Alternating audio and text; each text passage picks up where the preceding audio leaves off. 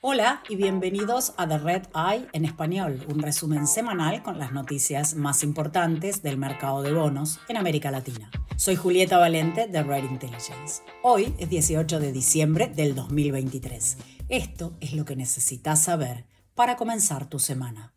En México, la petrolera estatal Pemex ha realizado solo pagos parciales a sus proveedores desde junio y no realizó ningún pago el mes pasado. Los proveedores han amenazado con detener el trabajo, reducirlo al mínimo o rechazar nuevos pedidos si no reciben al menos algo de dinero. A fines de septiembre, la deuda de Pemex con sus proveedores alcanzaba los 18 mil millones de dólares.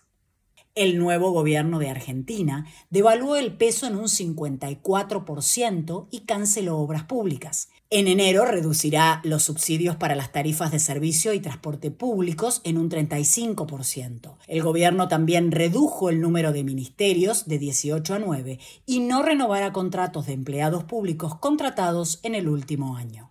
El Ministerio de Economía espera que el paquete económico le ayude a aumentar los ingresos fiscales en dos puntos porcentuales del PBI el año próximo y a reducir los gastos en tres puntos. El gobierno también está considerando cambios importantes en las empresas estatales, incluyendo posibles fusiones o cierres.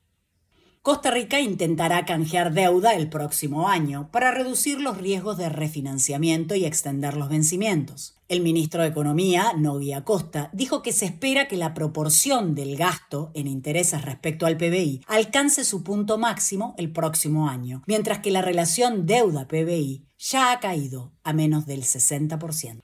Un juez estadounidense dijo que la petrolera ConocoPhillips puede ir tras los activos de la estatal venezolana PDVSA para cobrar un juicio de 10 mil millones de dólares contra el gobierno venezolano. Ya suman 20 mil millones de dólares los juicios alineados para cobrar de la subasta de activos estadounidenses de PDVSA programada para julio. En Brasil, la empresa química Unigel ganó una orden judicial que detuvo a los acreedores de ejecutar la deuda por 60 días. La empresa ya está en procedimientos de mediación con tenedores de bonos, tenedores de debentures y bancos para renegociar más de 700 millones de dólares en pasivos. Gracias por escuchar The Red Eye en español.